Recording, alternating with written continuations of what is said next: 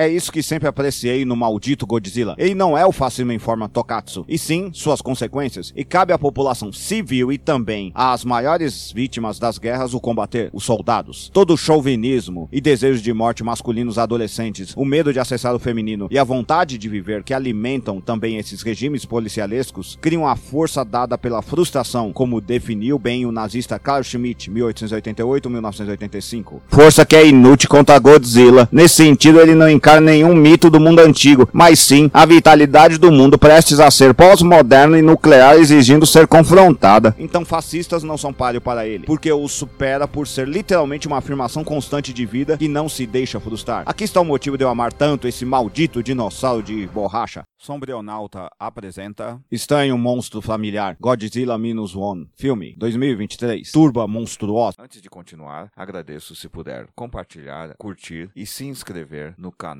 deste podcast. Godzilla é a encarnação da insurreição perante qualquer tipo de poderio militar imperialista, coisa que não está se dando atualmente no pensamento dos animes e mangás, pois produções como Patrulha Estelar 1974-1975, Death Note 2003, 2006 e Ataque dos Titãs 2009 e 2021 têm sido abertamente Kodoha, seguindo em suas várias versões o monstro, quase um antifa, sempre aparece para deter quaisquer forças que possam tentar submeter o mundo a um domínio único, sendo que ele mesmo parece não querer exercer tal posto. Um ser insurrecional, mas pensando melhor, ele pode ser uma versão internacionalista do Candyman, 1985. Nas versões feitas pelos estadunidenses, eles fazem a interpretação própria deles, que em verdade Godzilla é uma espécie de xerife do mundo dos monstros em larga escala. Bom, os Estados Unidos da América tendem sempre a se verem assim. Logo vem todas as outras forças gigantescas dessa forma. Todavia, essa é uma produção japonesa. Logo segue algumas tendências bem de sua cultura, inclusive as que estão nos três mangás que viraram animes acima citados: Valor da Marinha, Luta contra poderios colossais vindo de mundos estrangeiros alienígenas e finalmente Lógica científico-burocrática policialesca como organizadora do mundo moral moderno, respectivamente. Porém, existe mais um detalhe, que aparece em animes e mangás como Gen, Pés Descalços, 1973-1974, O Túmulo dos Vagalumes, 1988 e Ghost in the Shell, 1989 a 2022. A tendência das vítimas soldados a não seguirem o caminho do imperialismo. Por isso, o protagonista tem que ser o kamikaze covarde, hum, chamado Koichi Shikishama, Kizosoku Kamiki. Siga para a parte 4, final, Morte dos Mitos. Se você apreciou, compartilhe nas suas redes sociais. Dê um curtir se você estiver no Facebook. Dê 50 palminhas se você estiver no Medium. E dê finalmente um curtir e um compartilhar se estiver no Facebook. Ou, se estiver no WhatsApp, envie para seus amigos. Se estiver no TikTok, compartilhe